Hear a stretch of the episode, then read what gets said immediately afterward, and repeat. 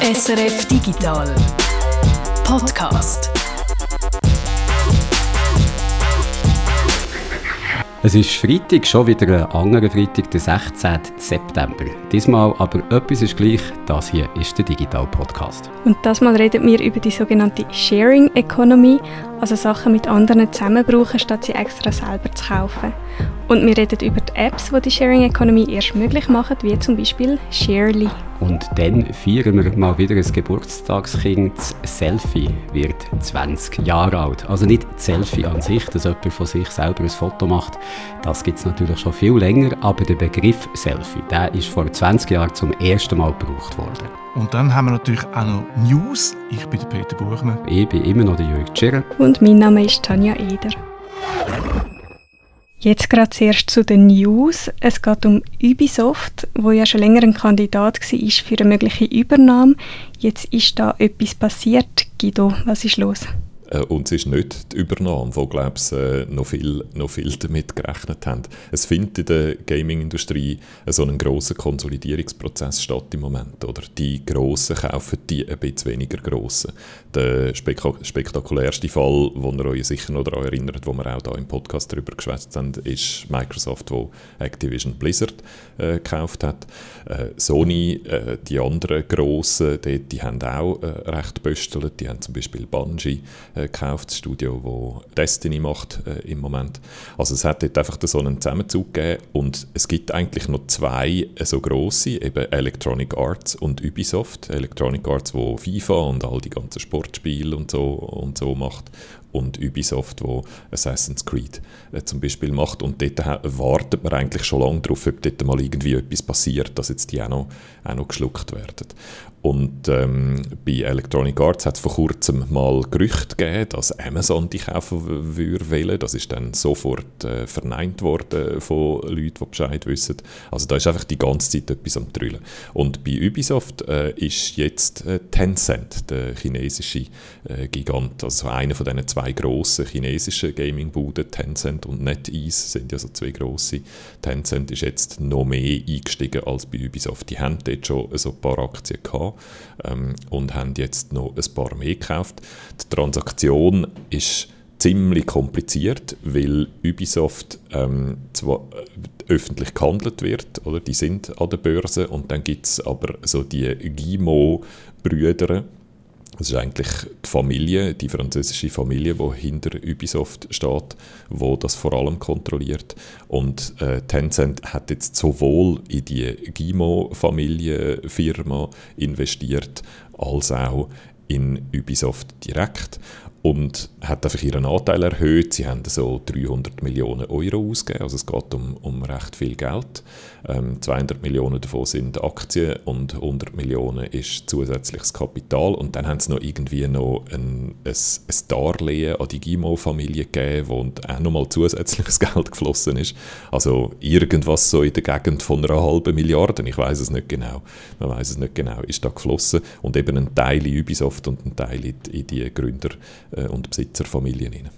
Ist, glaube ich, ein ziemlich komplizierter Deal, so wie ich es gelesen habe, weil es gibt auch Bedingungen, dass äh, Tencent, glaube versprochen hat, den Anteil nicht zu erhöhen in den nächsten Jahren und gleichzeitig die Gimo-Familie das Recht hat, falls Tencent den Anteil wieder wird verkaufen dass die es zuerst könnten wieder zurückkaufen Andererseits hat wiederum Tencent das Recht, wenn sonst die Gimo-Familie Anteile verkauft, die wieder zu kaufen. Also es ist so ein bisschen ein gegenseitiges Absichern, dass da nicht noch jemand Drittes reingrätschen kann, glaube ich.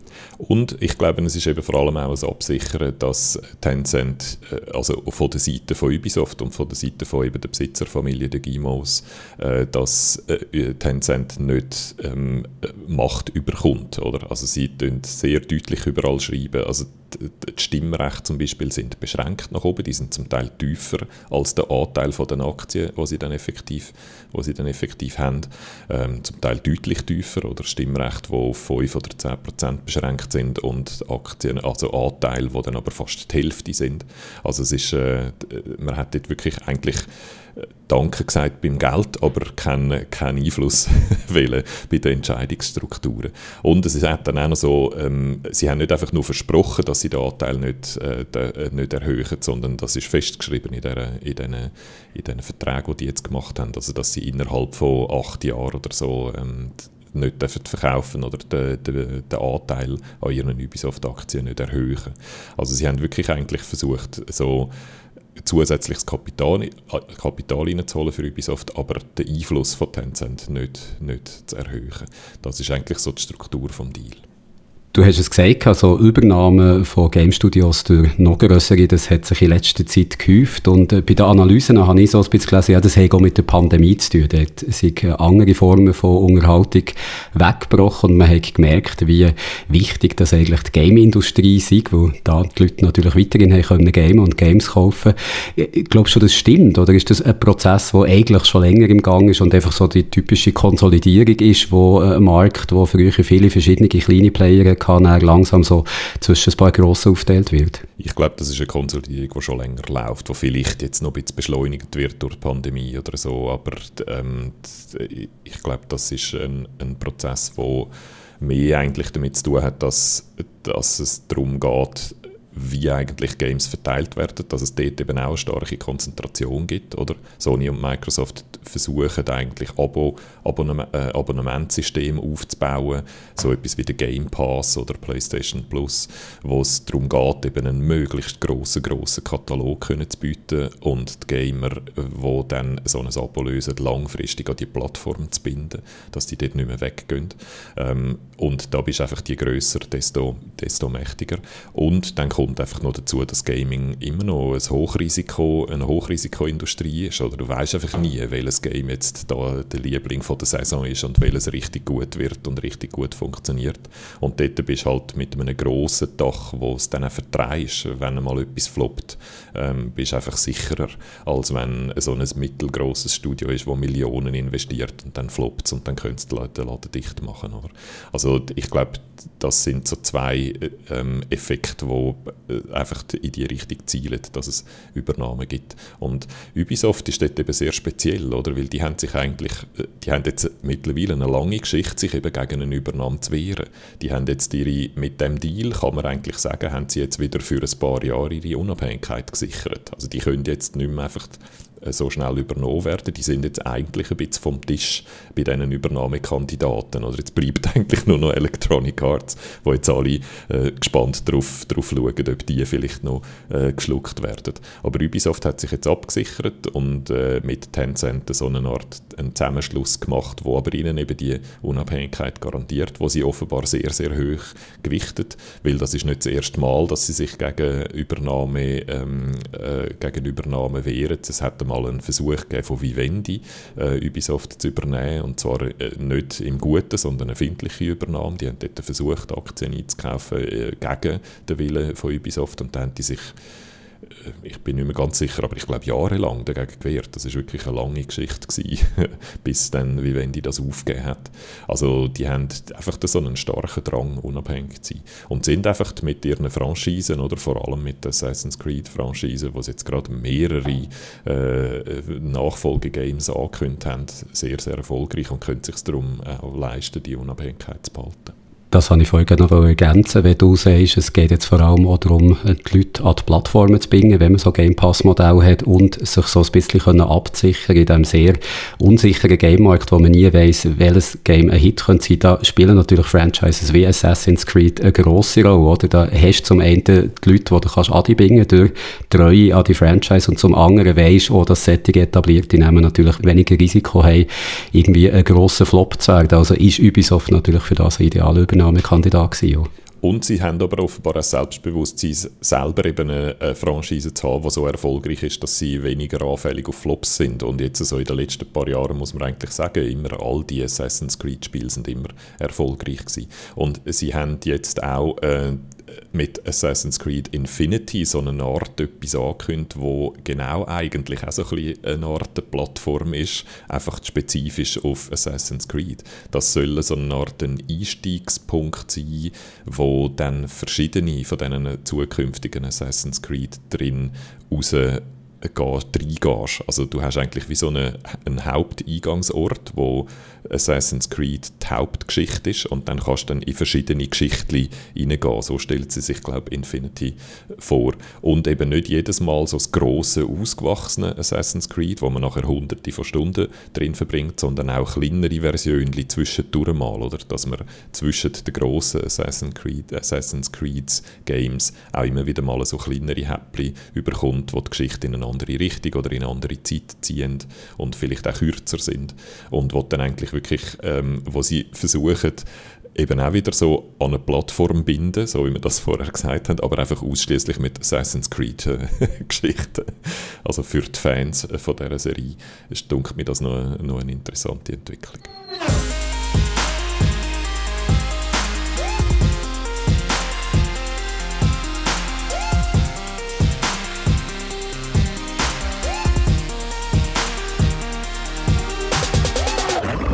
Es gibt Busse und dann gibt es auch noch Busse. 40 Franken zum Beispiel für einen Parkbus oder 90 Franken, wenn man ohne Billett im Zug verwünscht wird. Ja, und ein bisschen tiefer in die Tasche greifen muss Google, jedenfalls wenn es nach der EU geht. Die hat nämlich diese Woche müssen entscheiden, ob Google einen Bus von 4,3 Milliarden Euro muss zahlen Die Bus hat die Europäische Union vor vier Jahren verhängt und das Gericht von der EU hat die Bus jetzt zwar ein bisschen reduziert, aber 4,1 Milliarden soll Google weiterhin müssen zahlen. Begründung von dem Urteil: Google hätte den Herstellerfirmen von Android-Geräten rechtswidrige Beschränkungen auferlegt, um die eigene Stellung im Markt zu stärken. Jetzt fragt man sich natürlich, was heißt der Begriff rechtswidrige Beschränkung? Man kann es, glaube ich, so zusammenfassen. Google hat gegen Wettbewerbsrecht in der EU verstoßen, weil Google hat von Herstellern von Android-Smartphones verlangt, dass sie das ganze Paket von insgesamt elf Google-Apps auf ihren Geräten müssen vorinstallieren müssen, wenn sie auch den App Store von Google, also den Play Store, vorinstallieren Der Play Store der spielt bei Android-Geräten natürlich eine zentrale Rolle, weil dort findet man die meisten, die beliebtesten Apps für Android-Geräte. Das ist nicht alles, was die EU Google vorwirft außerdem so Google-Hersteller von Android-Smartphones oder an Kinder haben, gleichzeitig Smartphones mit abgewandeltem Android-Betriebssystem zu verkaufen, wenn sie normale Android-Phones im Angebot haben. Und Google soll zusätzlich noch den Lös aus ihrer Such-App nur mit den Herstellern geteilt haben, die exklusiv nur diese Such-App auf ihrem Smartphone haben vorinstalliert haben. Die EU wirft Google vor, auf eben die beschriebene Art und Weise, seine eigenen Apps auf unfaire Weise gegen die von anderen Anbietern Anbieter bevorteilt zu haben. Und als Entwickler vom Android-Betriebssystem hat Google natürlich auch die Macht gehabt, diese Bevorteilung Dritten gegenüber durchzusetzen. Und die EU-Kommission hat wegen dem eben einen Bus verhängt im 2018 und die ist jetzt eben ein bisschen reduziert worden. Google hat die erste Bus angefochten, das heißt, haben die in der Zwischenzeit einfach so können weitermachen wie vorher, also weiter einfach die eigenen Apps bevorzugen? Nein, Google hat die beanstandete Praxis 2018 auf die erste hin geändert. Seither können Hersteller von Android-Smartphones den Google Play Store gegen eine Lizenzgebühr auch vorinstallieren, ohne dass sie das Paket von elf anderen Apps mit müssen übernehmen Die Hersteller können seitdem auch eigene Android-Versionen installieren, ohne sich dabei an die Vorgaben von Google müssen zu halten. Und äh, hat das Auswirkungen für Konsumentinnen und Konsumenten im EU-Raum? Merken die etwas von dem Urteil? Die werden kaum etwas merken. Also für die ändert sich wirklich recht wenig, weil die haben jetzt die freie Wahl, welche Apps sie zum Beispiel als Internetbrowser brauchen, aber das haben sie eigentlich schon vorher gehabt. Also man hat ja schon immer die Möglichkeit gehabt, zusätzlich zu den Apps, die Google hat vorinstalliert, noch eigene abzuladen. Die Hersteller, die müssen jetzt eben nicht mehr unbedingt das ganze Paket von Google Apps vorinstallieren, aber viele von denen machen das trotzdem noch und die meisten Leute, das weiss man, die nutzen auf ihren Smartphones der Einfachheit halber die vorinstallierten Programme als extra extra nach neuen zu suchen. Von dem her wenig Veränderung, auch nachdem Google die Praxis 2018 geändert hat und das kann man auch sehen, zum Beispiel an den Marktanteilen, wo der Chrome-Browser in dem mobilen Betriebssystem hat, die sind in den letzten Jahren nämlich sogar noch gewachsen und nicht etwas kleiner geworden. Jetzt soll aber Google eine Strafe von mehr als 4 Milliarden Euro zahlen. Äh, das klingt nach sehr viel, aber Google ist ja auch sehr groß. Äh, wie weit tut das denen? Also niemand, auch nicht ein Gigant wie Google, zahlt gerne so eine hohe Buß und es gibt auch noch die Möglichkeit beim Europäischen Gerichtshof Einspruch gegen das Urteil einzulegen, das diese Woche jetzt ist gefallen und ich gehe sehr davon aus, dass Google das wird machen. Bis jetzt haben wir noch nichts entsprechendes gehört, aber in der Vergangenheit hat man gesehen, dass Google solche Urteile eigentlich fast immer hat angefochten. Die 4,1 Milliarden, das ist die höchste Buß, die in der EU je wegen einem Wettbewerbsverstoß ist ausgesprochen wurde. Die EU sieht bei solchen Verstößen aber Bußen von bis zu 10% vom Gesamtumsatz von einem vor. Für Google hätte es also noch teurer können werden. Es wären sogar mehr als 7 Milliarden Euro Buß möglich gewesen. Das ist nicht der einzige Prozess, der gegen einen Tech-Gigant äh, läuft im Moment. Gegen Google laufen weitere Verfahren, auch gegen Konkurrenten wie Apple. Ist das aktuelle Urteil wegweisend für die anderen Prozesse? Also was man sicher kann sagen ist, dass Behörden, Technologiekonzerne lange haben schalten und walten, wie die das so ein bisschen haben wollen. Und die haben natürlich äh, so ein bisschen nach dem Motto «Move fast and break things» nicht immer Rücksicht genommen auf alle gesetzlichen Auflagen, die sie da haben müssen schauen. Die Zeiten, glaube ich, sind jetzt vorbei. Also der Wind hat sich gedreht. Nicht nur in der EU, auch in den USA werden die Geschäftspraktiken mittlerweile strenger angeschaut. Es hat in der letzten Zeit auch ein paar hohe Strafen gegeben. Zuletzt zum Beispiel 400 Millionen Euro gegen Instagram weil die gegen die europäische Datenschutzgrundverordnung haben verstoßen. Da haben wir ja im Podcast hier auch darüber geredet. Und auch gegen Google stehen noch weitere Urteile an. Es geht wieder um Milliardenbusse, in einem Fall 2,5 Milliarden und in einem Fall 1,5 Milliarden. Allerdings Google hat die beiden Verfahren, also die beiden Strafen, die noch drohen, das haben sie auch weitergezogen und das werden sie, wie gesagt, wahrscheinlich auch mit dem Urteil von dieser Woche machen. Also es ist noch nicht in Stein gemeißelt, es ist noch nicht gesagt, wie viel das Google dann am Schluss wirklich muss zahlen, ob es bei dieser Rekordbusse Busse wird bleiben. Und wegen dem kann man natürlich jetzt auch noch nicht sagen, ob das Urteil dann wirklich wegweisend wird sein für weitere Prozesse.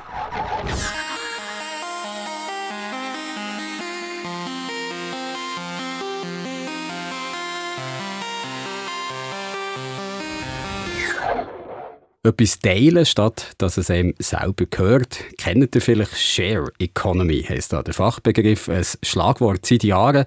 Und seit ein paar Jahren gibt es zum Teilen, zum Tauschen auch eine Plattform. Sharely heisst die, passend zur Share Economy. Ein Dienst, wo man alles Mögliche kann mieten kann, zum Beispiel Maschinen für im Garten zu arbeiten oder Geräte für Handwerker, Hochdruckreiniger, Drohnen, eigentlich alles von dem Buben, Mann vielleicht auch so träumen.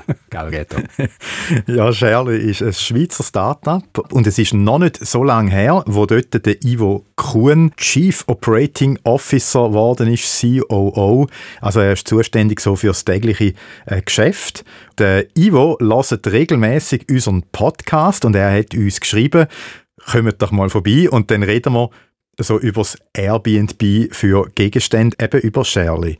Wir können über Nachhaltigkeit reden und über Kreislaufwirtschaft und was digital da alles möglich ist und vielleicht auch noch möglich wird. Also die, die Kuhn hat vorgeschlagen, dass du mit ihm kannst darüber reden was das Startup so gemacht hat in den letzten Jahren, was für Pläne das es gibt, was sie herwollen. Da gibt es zum Beispiel ein spannendes Projekt, hast du mir erzählt, mit der SBB, Stichwort Upcycling. Und spannend ist auch, wie das sie Daten wollen nutzen und analysieren, Daten, die eben beim Tauschen so anfallen und die sie brauchen, um ihren Dienst besser zu machen. Und jetzt lernen wir den Ivo Kuhn auch noch gerade persönlich kennen. Wir gehen natürlich immer gern zu den Leuten, also zu Leuten von unserer Community, zu unseren Hörerinnen und Hörern, die unseren Podcast hören und vielleicht auch schon lang hören. Ich bin also losgezogen an einem super heißen Tag, das ist schon ein bisschen her, also Ende Juli ist es gewesen, gerade am Start, so vor der Sommerferien. Ich bin in Zürich zu so einem Coworking Space in der Nähe vom Kunsthaus Kaum bin ich angekommen und äh, Ivo die Hand gegeben und dann abgehockt an einem Tisch in einem Raum, habe ich mich sofort auf so leckere kleine Gutzli äh, gestürzt, wo der Ivo äh, angestellt hat und gekauft hat er die bei der S-Bar, das ist so ein Anti-Food-Waste-Projekt, so Läden in den grossen Schweizer Städten, wo man Bachwaren von, von Gästen kaufen kann, die aber noch gut sind. Wir sind hier am Essen schon. Mhm. Mhm. Mm. Wir sind hier in einem so kleinen Raum. Ist das, ist das ein Coworking Space? Genau. Wir sind also, hier eigentlich schon am Essen und Trinken und, und gar nicht arbeiten. Jetzt müssen wir eigentlich Podcast machen. Darum trifft man sich im Coworking Space. Man tut hier eigentlich nicht mehr arbeiten, sondern da tut man sich unterhalten. Mhm, Also, also. wenn es wirklich darum geht, mal hart zu arbeiten, dann sind wir daheim. Da haben wir auch kein Equipment, also keine Bildschirme, keine Tastaturen, nichts. Das ist wirklich mehr so der Austausch, der persönliche Austausch. Das, das was ab und zu braucht zwischen dem Arbeiten. Aber es passt ja eigentlich auch zu eurer kleinen Firma, wo es ja eben nicht darum geht, Sachen zu besitzen. Wäre es komisch, wenn ihr da so Büros hättet, die euch gehören oder die ihr mietet. oder? Genau, ja, ja. Also einerseits ist ganz klar ein Kostenfaktor, also das Büro zu mieten ähm, als Start-up in Zürich und dann ist, ist man selten dort oder so, also es geht ums Geld, es sind hohe Fixkosten, aber andererseits brauchen wir einfach einen Raum, um uns austauschen. Shirley gibt es schon acht Jahre. Der Gründer damals, der Andreas Amstutz, ist auf die Idee gekommen, also, oder hat das Konzept mal noch jemand anders gesehen und hat gedacht, das ist genau das, was er will machen will. Er hat dann wirklich mit seinem eigenen Geld eine Softwarelösung gesucht, die er noch jemand gefunden hat. Und, und dann hat er das äh, relativ günstig und einfach entwickelt. Aber die große Herausforderung an so einer Plattform ist eigentlich nicht die Technologie, die dahinter steckt, sondern die Leute drauf zu bringen und das Ding zu nutzen. Und das ist halt dann eigentlich auch ein rechter Kampf für ihn. Also da hat er sehr, sehr lang sehr viel äh, Zeit und, und Energie reingesteckt, um die Plattform dort anzubringen, wo sie ist. Ich bin seit äh, Mitte letztes Jahr dabei bei Shirley und äh, wir haben jetzt eigentlich die dankbare Aufgabe bekommen, eine Plattform, die schon existiert, äh, technisch zu optimieren und dann halt vor allem die User, die wir schon haben, eigentlich mit denen zu arbeiten. Wir haben schon eine große Community, wir haben schon ganz viele Artikel, die drauf sind und ganz viel Traffic und wir müssen jetzt eigentlich nur noch ein Business daraus machen. Du hast aber vorher äh, anders gemacht, so etwas mit Medien, oder könnte man sagen? Ganz genau, ja. Medienwissenschaft studiert, also Kommunikation studiert und äh, habe dann nach dem Studium oder sogar noch während dem Studium bin ich zum äh, Privatfernsehsender 3 Plus gegangen und bin dort neun Jahre gewesen. Habe dort so Fernsehproduktionen geleitet oder organisiert, arrangiert und dort halt das Wachstum oder den Aufbau von dem Fernsehsender mitbegleitet. Also von der ersten Staffel der Bachelor, wo man groß kennt, bin ich schon dabei und habe mitgeholfen, bis, ja, bis dann irgendwann genug war. Ah, du bist ein Bachelor-Macher eigentlich, Ganz oder genau, ja. Produzent. oder? Ja, genau. Herstellungsleiter, ja. Tönt spannend noch. Bist du doch bist lang, lang, ein Jahr? Es war eine sehr lange Zeit, gewesen, aber es hat mich eigentlich auch recht äh, dort behalten, weil es wirklich sehr abwechslungsreich war. Also die letzte Produktion, die wir gemacht haben, größere, wo ich dabei war, war «The Voice of Switzerland». Gewesen. Und das war dann auch noch sehr, sehr spannend, gewesen, so, so eine Produktion zu machen, es dann wieder etwas völlig anderes mit Musikern und Band und, und allem Möglichen. Das zu organisieren, ist dann auch nochmal ein anderes Budget. Dementsprechend nochmal eine sehr, sehr spannende Herausforderung gewesen. Und dann, aber es ist halt schon, es wiederholt sich. Ich meine, jeder, der die Sendungen schaut, merkt irgendwann, dass das Konzept bleibt das Gleiche und es geht von Jahr zu Jahr weiter mit neuen Leuten, mit neuen Protagonisten, aber der Inhalt ändert sich dann auch nicht mehr. Und dann ist für mich auch mal Zeit um zu sagen, gut, jetzt brauche ich etwas Neues, eine neue Herausforderung. Wir haben ja auch eine Sendung oder besser einen Podcast, der sich auf eine Art auch immer wiederholt.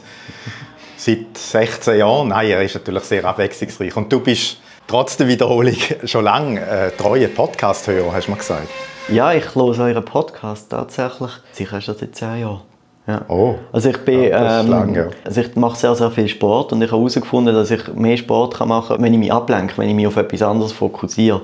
Dann habe ich vor Podcasts zu hören und der SRF Digital Podcast ist so einer von denen, der eigentlich relativ schnell mal aufgeploppt ist bei mir und wo ich seither halt wirklich äh, regelmäßig, wöchentlich los und sehr, sehr gern los, ja.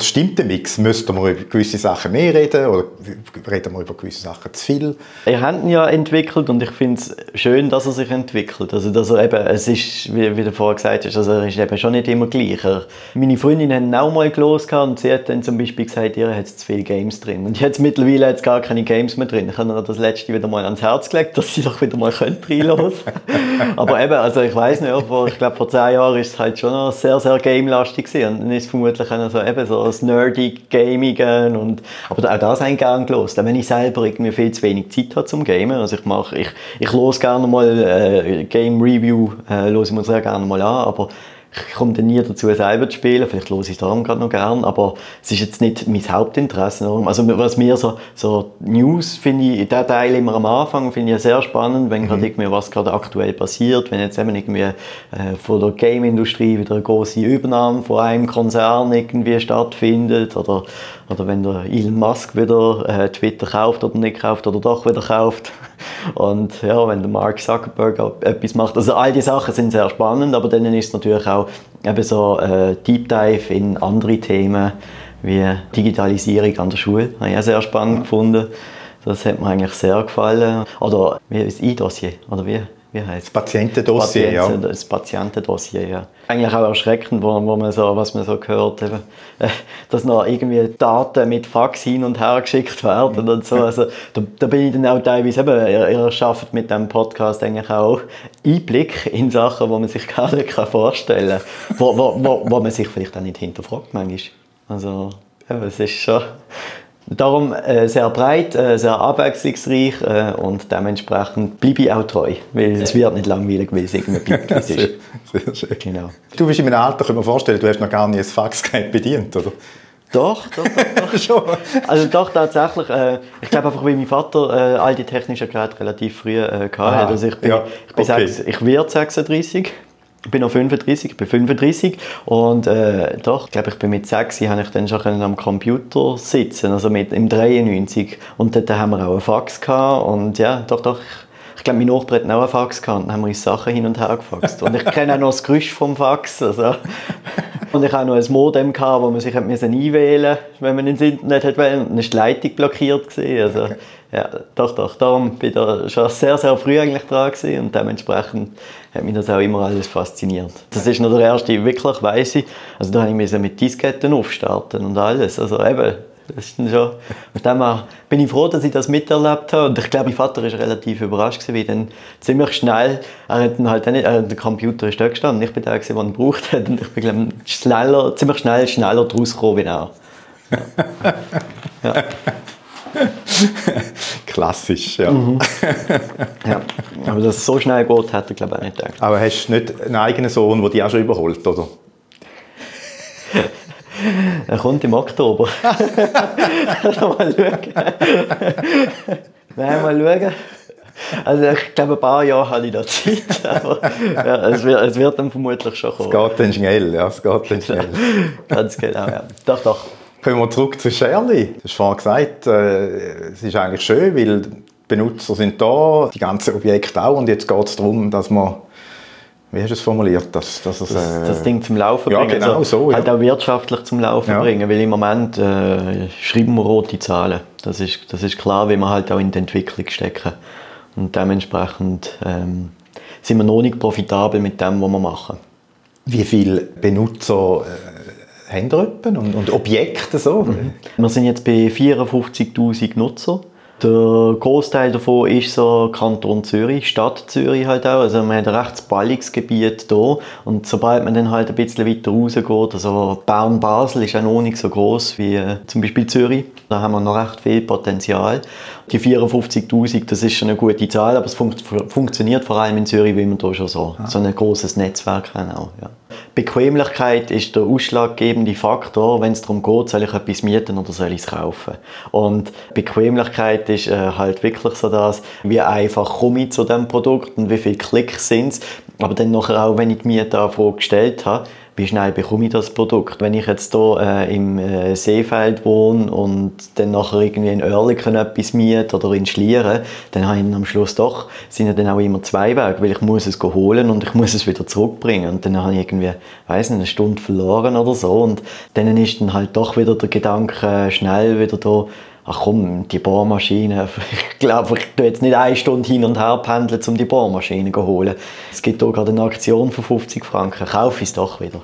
Und darum, und wenn es dann halt doch irgendwie im Umfeld so hoch ist, dass bei dir Ausrede nicht mehr hat. Ich nenne es jetzt extra mal Ausrede, weil es ist schon irgendwie so, ähm, mhm. ja, es ist ein Zeitfaktor, den ich klar verstand, aber ähm, wenn es jetzt plötzlich irgendwie ja, in, in deiner Straße 200 Meter weiter weg so eine Bohrmaschine gibt und du weißt, du brauchst sie ja nur gerade das eine Mal, dann ist die Hemmschwelle schon deutlich geringer, um zu sagen, ach komm, für 5 Franken die Mieten ist ja super und dann kannst du schnell dort holen und, und sie brauchen. Ja.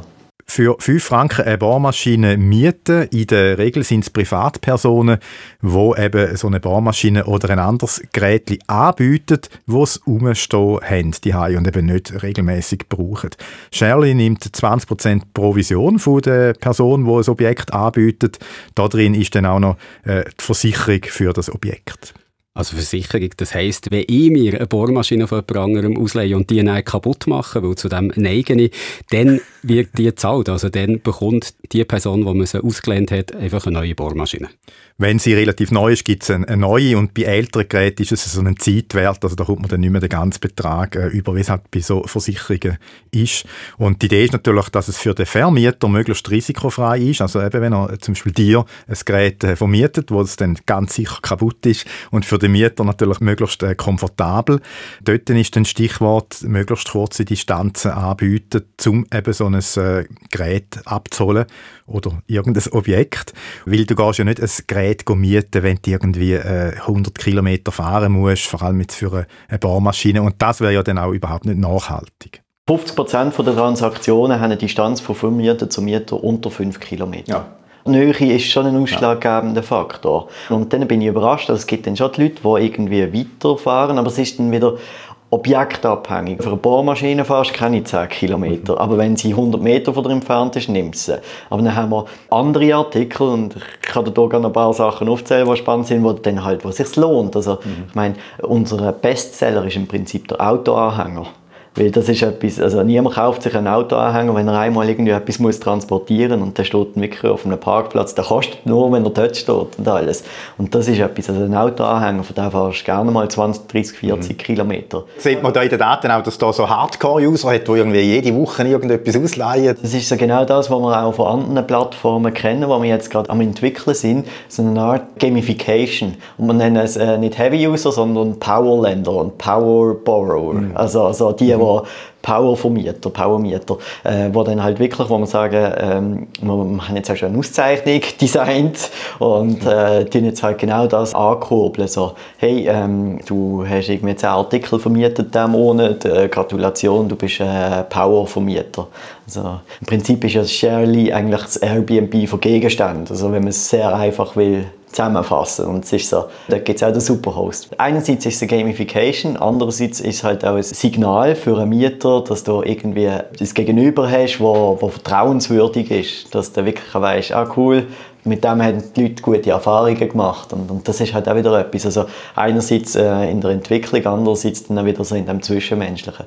Darum finde ich es auch so spannend bei Shirley, wenn man das immer wieder so also es ist nicht einfach eine reine Entwicklung von einer Plattform, von einer Technologie, von, von so einer ganzen Datenbank, die wir aufsetzen, sondern man muss immer schauen, was die Leute überhaupt und, und halt dann auch dementsprechend wie das auch noch darstellen. Weil also Technologie ist da, jetzt müssen wir es so darstellen, dass es die Leute dann auch erkennen, dass sie sich wohlfühlen. Und damit wir uns eben wohlfühlen, haben sie in einem ersten Schritt jetzt mal die Webseite komplett neu gebaut. Die sieht jetzt modern aus. Noch vor kurzem, ich kann mich erinnern, hat man ihr so die ja, acht Jahre so ein bisschen angesehen. Es ist vieles nicht so intuitiv gewesen, oder halt so, wie man sich heute gewöhnt ist. Aber eben die viel größere Herausforderung ist nicht jetzt die Technologie, also die Webseite, sondern eigentlich die Leute überhaupt dazu zu bringen, dass es nicht einfach immer alles kaufen oder eben Sachen äh, besitzen wollen. Man muss halt wieder Mindshift schaffen, dass das nächste Mal, wenn man meint, man braucht etwas, dass man ja weiss, man braucht eigentlich nicht den Artikel, sondern das Ergebnis daraus. Und darum ist vielleicht eben auch der Bohrer immer das Paradebeispiel. Weil du brauchst nicht einen Bohrer, der daheim rumliegt in einem Schrank, sondern du brauchst das Loch in der Wand, wenn du zügelt bist und das Bild willst aufhängen. Und dann nachher hast du das Loch und das Bild ist dort und du brauchst das Ergebnis. Und für das willst du eigentlich etwas zahlen und nicht für den Bohrer, der dann nachher im Keller liegt und du irgendwie alle Jahr einmal in die Hand nimmst, wenn überhaupt.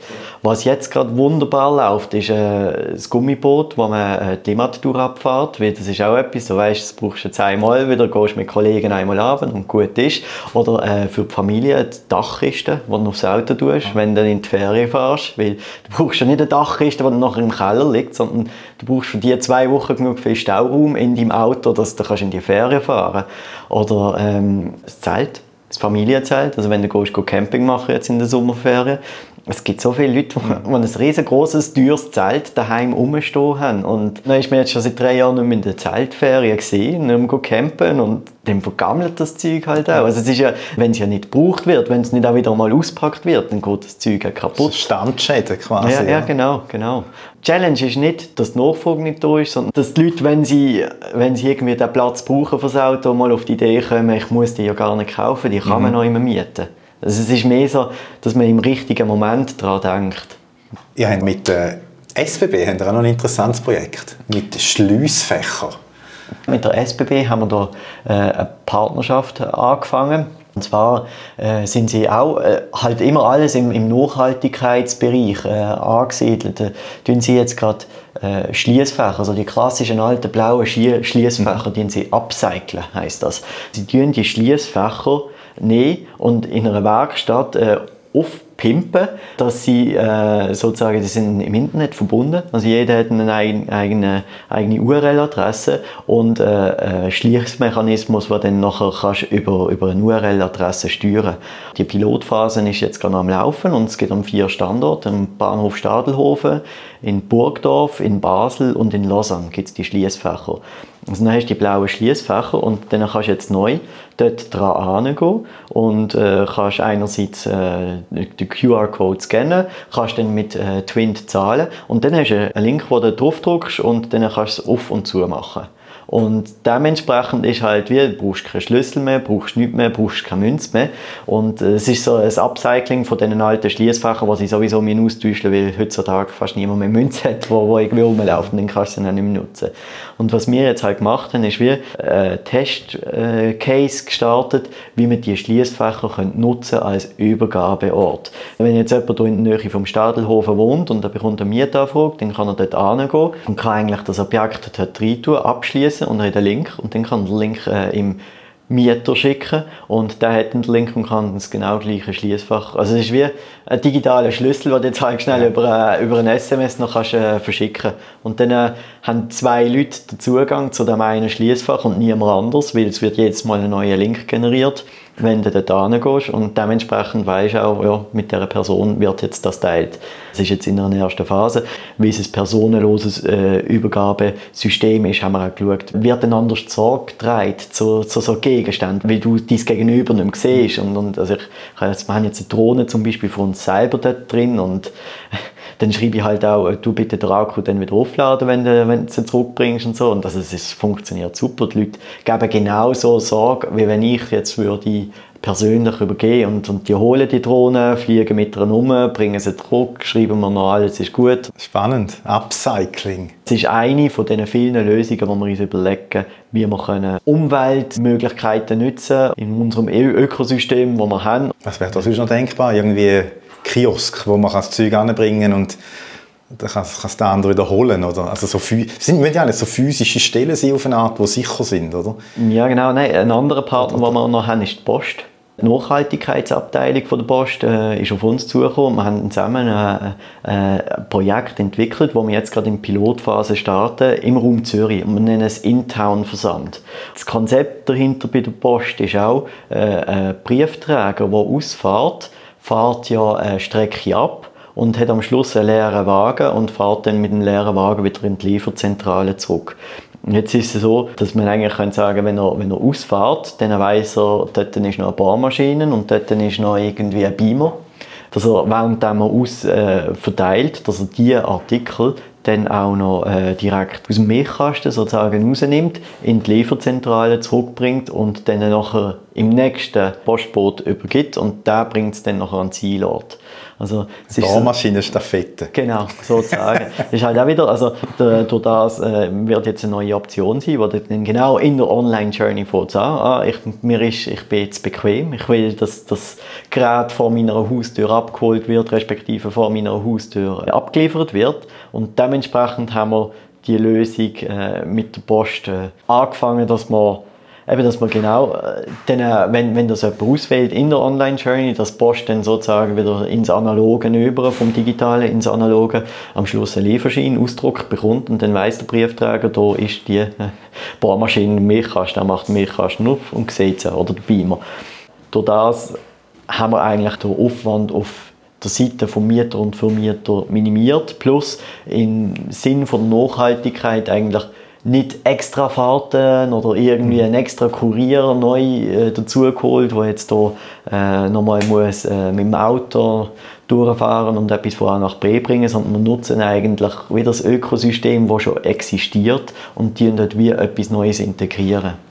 Jetzt so eine Integration, das funktioniert natürlich nur, wenn man die nötigen Daten dazu hat. Also viele Daten, damit eben zum Beispiel der Kurier weiß, welches Objekt er von wo nach wo muss bringen. Oder auch, wenn wir das Upcycling-Projekt von der SBB nehmen, die brauchen ja auch Daten, damit das funktioniert, damit Logistik eben klappt wo dann die sogenannte User Journey äh, verbessert, eben, also das Gesamterlebnis auf Shirley auf der Webseite selber, aber eben wichtig oder viel wichtiger noch bei den Schnittstellen und der Logistik und so weiter.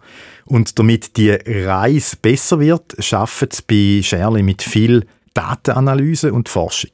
Wir haben ein InnoSwiss-Projekt gewonnen, das uns in der Forschung unterstützt. Und mit einem wissenschaftlichen Partner, mit der HSLU, die wir jetzt so die Research machen, um zu schauen, wo sind Pain Points, wo sind Needs für unsere User, dass sie so ein Angebot nutzen und mhm. nicht irgendwie auf die Idee kommen, im Baumarkt zu fahren und das zu kaufen.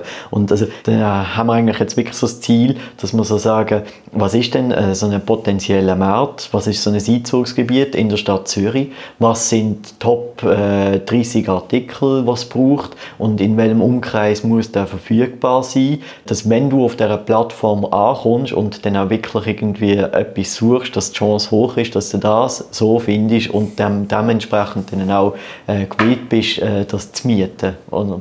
Also mit der Idee, dass der Algorithmus irgendwie clever wird und dann gewisse Sachen vielleicht gar nicht anzeigt, weil es eh nur Frust generieren Genau, oder halt auch, dass wir, dass wir gezielt wissen, wo wir, wir unser Angebot aufbauen. Weil äh, was halt ist, Shirley ist äh, im Gegensatz zu irgendwie Airbnb, wo ganz klar für Wohnungen ist, oder jetzt es gibt ja MyCamper, wo ganz klar einfach für Camper ist, oder es gibt so viele Plattformen, die einfach ganz klar einen Use Case haben. Und bei uns ist halt die Use Case, dass man alles findet. Also wir sind sozusagen ja. jetzt ganz groß reden, so ein bisschen ein Amazon, wo du halt äh, verschiedene Händler und Private hast, die einfach ihre Sachen anbieten. Und das ist ein Gemischtwarenladen. Und dementsprechend müssen wir halt herausfinden, wie viel von was braucht es, dass du nicht frustriert bist und denkst, mhm. ja, du findest ja doch nichts.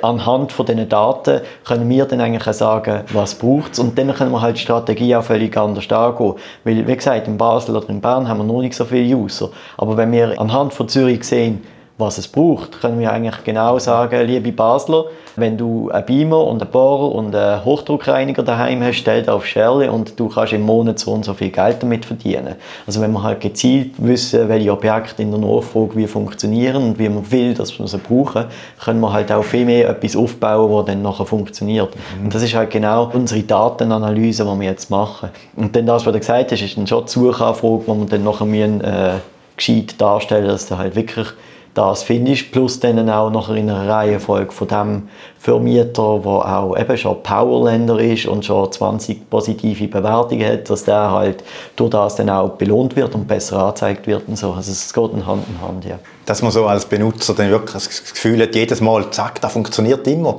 super, oder? Und natürlich darum auch wieder kommt. Genau.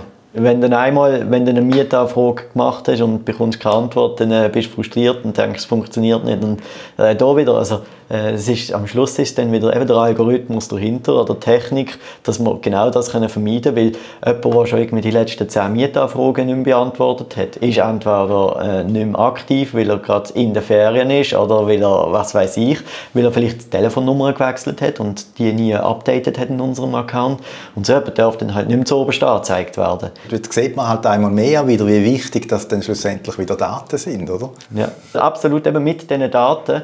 Einerseits können können wir äh, unser Angebot auf der Plattform äh, optimieren. Andererseits können wir dann halt wirklich, also ich sage jetzt mal, äh, Stadtexpansionsplan klarer definieren. Dass wir jetzt nicht einfach in Basel Werbung machen, hey, kommt doch mal auf Shirley. Obwohl wir wissen, man, eben, dann hast du genau die Frustration, weil das Angebot noch gar noch nicht stimmt. Also, ich will jetzt nicht schlecht über Basel reden. Wir haben schon sehr viel gutes Angebot in Basel. Aber äh, ich sage jetzt auch, wenn wir jetzt zum Beispiel sagen, in Deutschland gibt es das Ganze noch gar noch nicht richtig. Äh, wenn wir jetzt sagen, wir wollen mal in München äh, mhm. den Pilot starten und Shirley in München etablieren, dann, äh, dann hast du halt dank so Daten eigentlich eine Blaupause, wie du musst vorgehen was du brauchst. Also klar ist dann von Region zu Region anders, weil jetzt in Zürich sind wir am See, da haben wir jetzt ein Boot drauf. Äh, kannst auch mal ein Motorboot mieten und über den See fahren. Das brauchst du jetzt äh, in Basel, ja, kannst du noch Ferien, aber Ja. ist dann schon wieder etwas anderes. Dort sind es mehr so die, die Wickelsäcke, oder? Ja, genau, Rhein- Wickelfisch, genau. Ja, Wickelfisch, ja. Genau, der Wickelfisch ist dort natürlich das. Aber ich glaube, ich glaub, das ist, äh, der, der, der kauft sich jeder. Ja, das ist, ja wieder. das ist also dort, äh, ja, nein, eben irgendwie ein Wassersport gerade in Zürich, während dem in Basel irgendwie Ja. äh, etwas anderes ist, ja. ja. Danke vielmals für die spannenden Informationen und äh, ja, alles Gute. Merci vielmals, ja. Ich muss sagen, das mit der Versicherung, die wir da gehört haben, das beruhigt mich jetzt noch. Also das würde sogar mir ermutigen, da mal mitzumachen, weil sonst hätte ich einfach Angst, dass ich ständig irgendwelche Drohnen und Bohrmaschinen müsste zahlen. Ja, muss ja nicht unbedingt eine Drohne nehmen. Das ist auch das Risiko wirklich Ich will groß. Drohnenflüge reden. Aber das bietet sich eigentlich eben noch an als Objekt, oder? Weil Drohnen, ich habe selber eine, eine kleine, und die liegt, ja, manchmal einen Monat, zwei um und ich brauche sie gar nicht. Ist, ja, aber man hat sie ja gekauft, weil es ist nicht gar relativ günstig.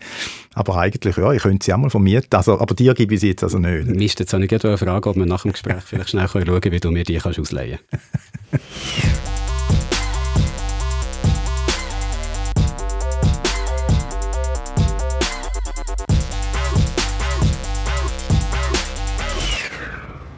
Selfie, das Wort kommt einem über die Lippen, als hätte man das schon immer so gesagt. Aber so alt ist der Begriff eigentlich gar noch nicht. Diese Woche ist er nämlich 20 geworden. Am 13. September 2002 hat das erste Mal jemand von einem Selfie geredet.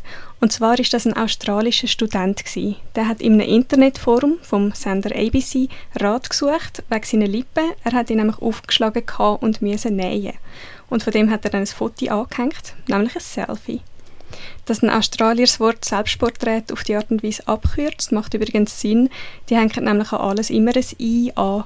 Zum Beispiel äh, sagen sie statt Barbecue auch nur Barbie. Und so wird dann aus dem Self-Photograph ein Selfie. Selfies gibt es natürlich schon viel länger, die werden schon viel länger gemacht, einfach mit der Kamera ein Foto von sich selber machen, das ist ja keine Kunst, aber die beste Art, das Porträt zu machen, ist es nicht, oder Jürgen? Ja, das hat damit zu tun, dass die Kamera beim Selfie halt sehr nah am Gesicht hast. Wenn du jetzt nicht unglaublich lange Arme hast, ist das äh, weniger als ein Meter. Und aus dieser Distanz wirkt dein Gesicht auf dem Foto verzerrt. Das hat damit zu tun, dass alles, was näher an der Kamera dran ist, im Verhältnis näher zu gross wirkt. Und beim Gesicht sind das natürlich vor allem die Nase und das Kinn. Im dümmsten Fall gibt es Leute, die denken, sie sehen wirklich so aus. Also sie hätten wirklich so eine riesige Nase und so ein prominentes Kinn. Und es gibt eine Studie von der Amerikanischen Akademie für plastische und rekonstruktive Gesichtschirurgie und die sagt, wegen der Selfies hat zum Beispiel der Wunsch nach Nasenkorrekturen zugenommen. Also es kommen immer mehr Leute mit ihren Selfies zum Doktor und sagen, oh, schaut mal, wie ich auf dem Bild aussehe, bitte macht mich schöner. Ich weiß jetzt ehrlich gesagt nicht, auf welchem Zahlenmaterial die Umfrage beruht, aber ich habe schon öfter mal gelesen, dass Selfies zu einer Zunahme geführt, was so plastische Chirurgie angeht. Ja, auf jeden Fall, wenn wir das nicht, dass ihr da müsst und das Messer nur, weil eure Nase auf dem Selfie aussieht wie ein Herdöpfel. Zum Glück hat der Jürg da einen schlauen Tipp, wie man ein besseres Selfie bekommt. Mehr Abstand nehmen. Also mindestens eineinhalb Meter sollte es schon sein und wenn das Gesicht nicht zu klein aussieht, dann kann man immer noch reinzoomen. Aber wenigstens stimmen auch die Proportionen. Aber äh, eineinhalb Meter so lange Arme haben wahrscheinlich die wenigsten. Darum hast du ja eine Zeit lang überall die Selfie-Sticks gesehen, die lange Stangen, die das Smartphone hast können vorne dran festmachen und so eigentlich deine Arme verlängern. Die Selfie-Sticks sind, ich sage jetzt mal zum Glück, ziemlich verschwunden mittlerweile. Also ich habe in letzter Zeit kaum mehr Touristen und Touristinnen gesehen, die mit denen durch Altstädte sind gelaufen. Unter anderem auch, weil sie in Museen inzwischen sind verboten worden in vielen und auch Disneyland, wo die solche Selfie-Sticks nicht mehr sehen. Gibt es noch eine andere Möglichkeit, um da die Knollernase zu vermeiden, als mit einem Stecken rumlaufen und so auszusehen wie vor zehn Jahren? Du kannst das Smartphone natürlich jemand anderem geben und der oder die bitte ein Foto von dir zu machen. Dann ist es natürlich kein Selfie mehr. Du kannst aber auch das Smartphone an einem sicheren Ort platzieren, den Timer stellen und dann automatisch die Aufnahme machen, wenn du weit genug weg bist. Je nachdem, was du für ein Smartphone, was du für eine Ausrüstung hast, kannst du auch einen Selbstauslöser brauchen, um eben schon herzustehen und auf den Selbstauslöser Selbstauslöser zu drücken, um ein Foto zu machen. Viele Leute wissen nicht, dass zum Beispiel beim iPhone kannst du den Kopfhörer nehmen als Selbstauslöser, also genauer gesagt Lautstärke-Knöpfe. Allerdings, das geht nur mit den kabelgebundenen Kopfhörern, nicht mit den Bluetooth-Kopfhörern von Apple, nicht mit den iPods. Der gleiche Trick, der funktioniert übrigens auch bei vielen Android-Smartphones. Auch der kannst du Kopfhörer als Selbstauslöser nehmen und der gibt so ein Modell, wo du kannst einstellen kannst, dass die Kamera das Foto macht, wenn du ein bestimmtes Wort sagst. Also das kannst du festlegen, dass sie zum Beispiel dann der Auslöser betätigt, wenn du Smile sagst oder Cheese oder so etwas. Und es gibt sogar Smartphones, die können erkennen, wenn das der Lach schon genau in dem Moment die Kamera auslösen. Okay, jetzt haben wir zwar ein wunderschönes Selfie, aber etwas macht das ja noch nicht so ganz wett, nämlich der etwas schlechte Ruf, den so Selfies immer noch haben.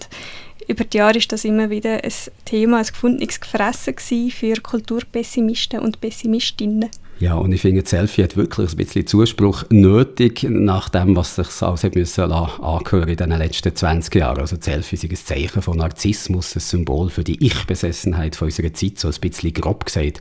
Selfie, das ist einfach eine Art fotografische Selbstbefriedigung. Okay, wow, ja, das arme Selfie. Aber der 20. Geburtstag jetzt ist ja eigentlich gerade die richtige Gelegenheit, um dem seine Ehre zu retten mit sehr gewichtigen Argumenten, wenn ich finde. Zum einen ist auf dem Selfie immer ein Gesicht drauf. Und Fotos, die du jemanden drauf kannst sehen, die sind einfach spannender als solche, wo nur eine Landschaft drauf ist oder ein Objekt. Der Mensch ist ein soziales Tier und sieht eben gerne andere Menschen. Und wenn ich jetzt einfach nur ein Bild vom Eiffelturm will, dann kann ich das ja einfach hunderttausend Mal im Internet finden. Das muss nicht jemand extra für mich in Paris machen. Das führt mich zum nächsten Argument. Ein Selfie ist fast immer interessanter komponiert als Bild, als einfach nur ein Bild von einer Landschaft oder einem Objekt. Da hast du ja meistens einfach drauf und schaust, dass das schön im Bild innen ist. Beim Selfie sind aber eben Menschen, also ein Gesicht im Vordergrund und da musst du dir Gedanken machen, ja, wie arrangiere ich das Gesicht mit dem Hintergrund zusammen, dass man den Eiffelturm eben doch noch sieht, wo so ist da.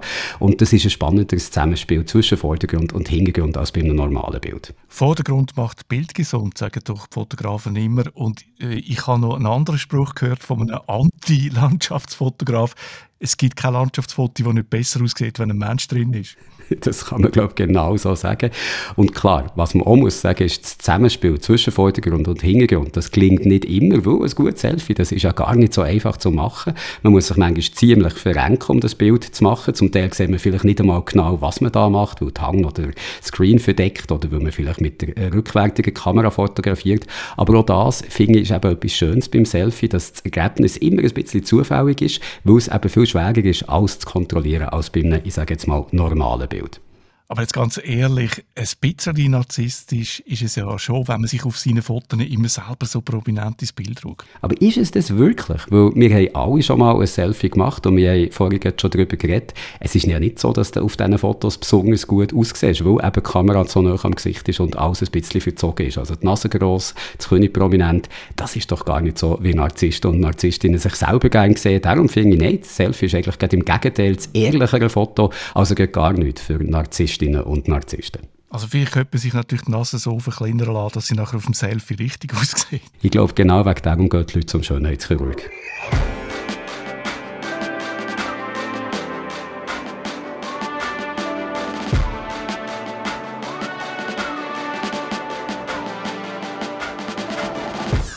Letzte Woche haben wir darüber berichtet, dass die Ethereum-Blockchain auf einen neuen Sicherheitsmechanismus umstellt. Ein Sicherheitsmechanismus, der viel weniger Strom braucht. Die Umstellung ist jetzt passiert am Donnerstag, 15. September. Wir schauen, wie das gelaufen ist und wir gehen auf eure Fragen ein, die ihr uns geschickt habt. Vor der Umstellung hat Ethereum auf dem gleichen Sicherheitsmechanismus wie der Bitcoin basiert, dem sogenannten Proof of Work Verfahren. Das heißt so, weil bei diesem Verfahren viel muss geschaffen werden, viel gerechnet. Man muss eben zeigen, dass man etwas leistet, Proof of Work eben. Und wegen dieser Rechnerei hat Ethereum auf das Jahr geschätzt etwa doppelt so viel Strom verbraucht wie die ganze Schweiz zusammen. Am Donnerstagmorgen dann die grosse Umstellung. Da hat man gespannt darauf gewartet, ob das funktioniert. Auf YouTube hat es eine Viewing Party gegeben, wo Leute aus der Ethereum Community den Wechsel, sie sagen dem den Merge, mitverfolgt und kommentiert haben. We are about eight minutes away. There are 34, 33 blocks and counting acht Minuten vor dem Wechsel ist dann die Spannung natürlich groß gewesen. und dann nach acht Minuten der erste große Moment. Hey! Okay. Yeah. Right. Hey. And built on it. Yay! Building one chain. The next 13 minutes are the nail biting times. Die Ethereum-Blockchain hat umgestellt auf den neuen Proof-of-Stake-Konsensusmechanismus, den neuen Sicherheitsmechanismus. Der Kommentator sagt da, die nächsten 13 Minuten sagen die, wo man jetzt an den Fingernägeln kommt, wie die Zeit, wo die Nervosität am grössten ist. Also in den ersten 13 Minuten nach dem Wechsel kommt dann aus, ob der Algorithmus auch tatsächlich in der Praxis funktioniert. Genau, und zwar darum, weil alle 6,5 Minuten fängt in dem neuen Sicherheitsmechanismus eine neue Epoche an. Dann werden die Blöcke von der letzten 6,5 Minuten, Transaktionen von der letzten 6,5 Minuten nochmal überprüft. Und nach 13 Minuten werden die letzten zwei Epochen nochmal überprüft und die kommen dann so ein spezielles Sicherheitslabel über. Und darum die 13 Minuten. In den ersten 13 Minuten ist aber alles gelaufen wie am Schnürli. The merge is here. I've been waiting to say that for so long after saying the merge is coming for years. It's here. Oh my God. Man hört dem Australier die Freude an, dass es jetzt endlich so weit ist.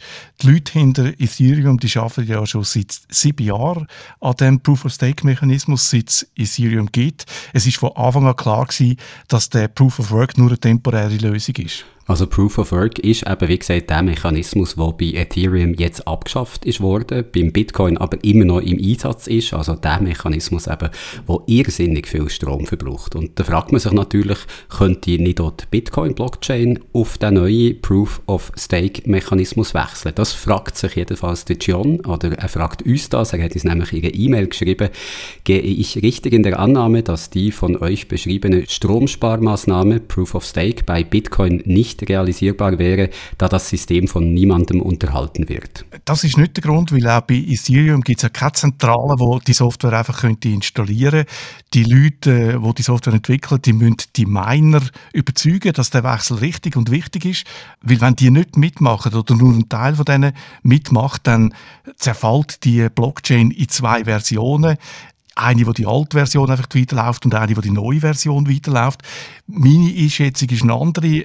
Ein Grund bei Bitcoin könnte sein, dass die Miner keinen Anreiz haben zum Wechseln, weil sie Geld würden verlieren.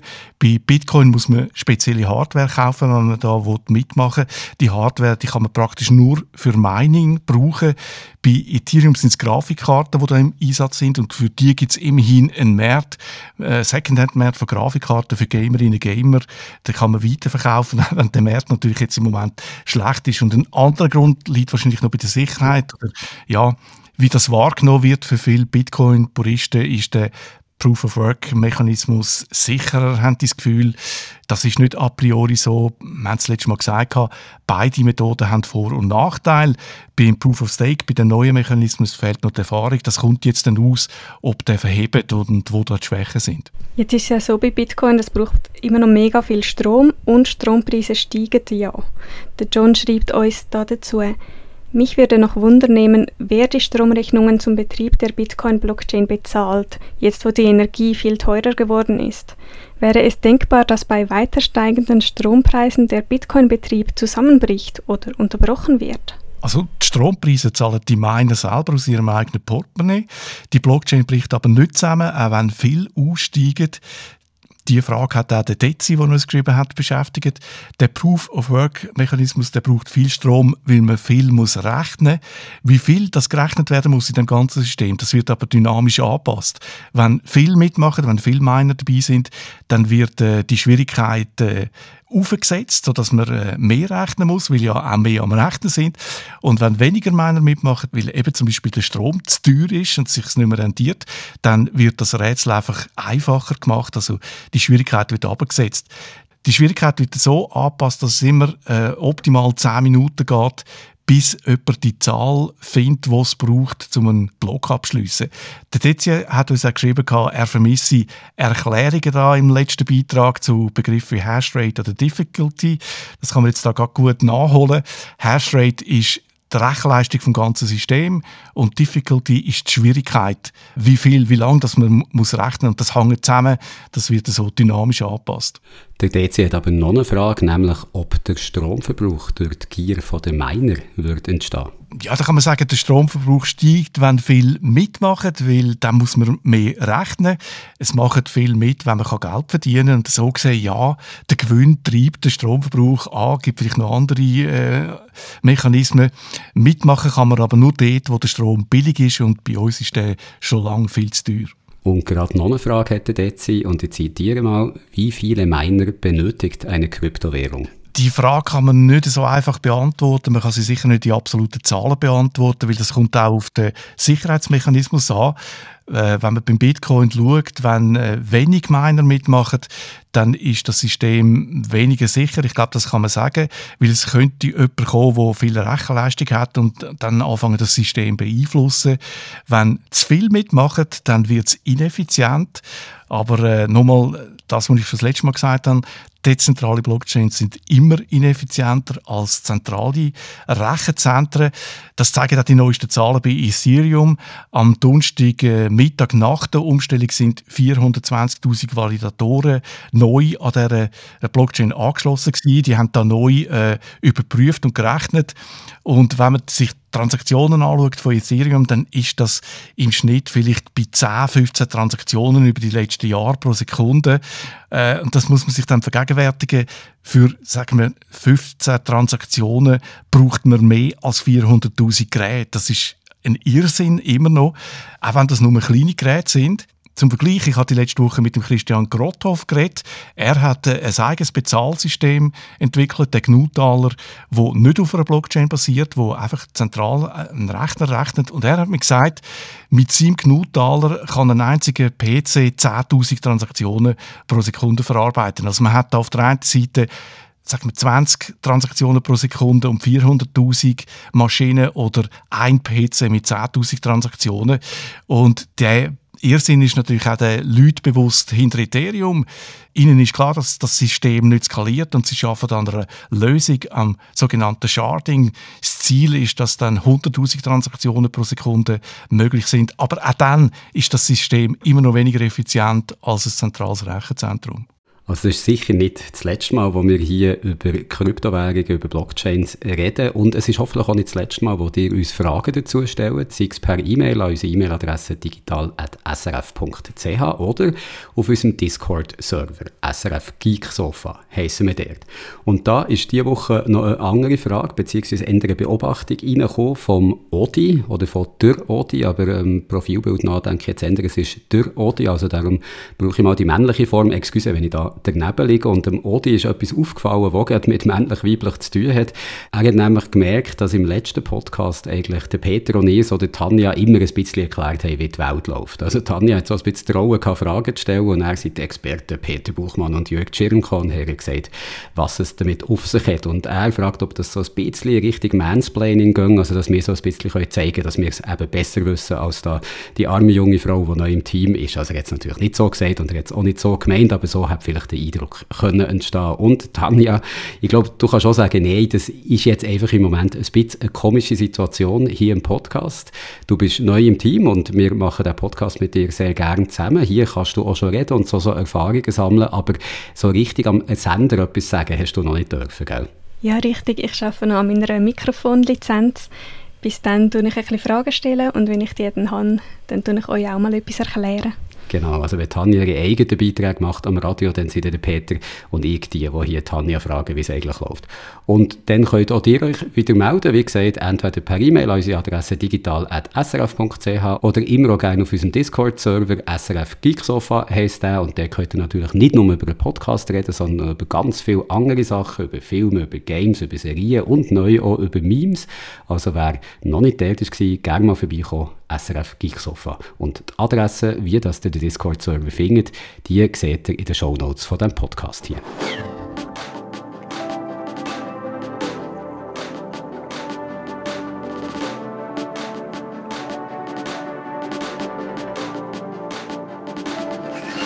Pflichtbewusste Podcast-Hörerinnen und Hörer, also alle die, die, bevor sie Episoden anfangen, sich zuerst mal notieren, wie lang das die Episode ist und dann während dem Hören immer schön kontrollieren, wie viel Zeit schon vergangen ist. So pflichtbewusste Podcast-Hörerinnen und was ich eigentlich sagen will, wir sind wieder am Ende von dieser Ausgabe hier. Aber für alle, die jetzt wahnsinnig traurig sind, gibt es einen Trost. Am nächsten Freitag sind wir wieder da. Und dann reden wir über ein altes Versprechen von der Smart Home Technologie. Der Kühlschrank, der merkt, dass es Nachschub braucht und gerade selber das Essen bestellt. Oder besser gesagt, wir reden darüber, warum es den ominösen Smart Kühlschrank bis heute nicht gibt und wieso es vielleicht auch gut ist, dass es den nicht gibt und was sich stattdessen so für smarte Technologien in unseren Homes haben durchgesetzt. Bis dann, eine gute Zeit und Adi miteinander. Tschüsseli. Tschüss.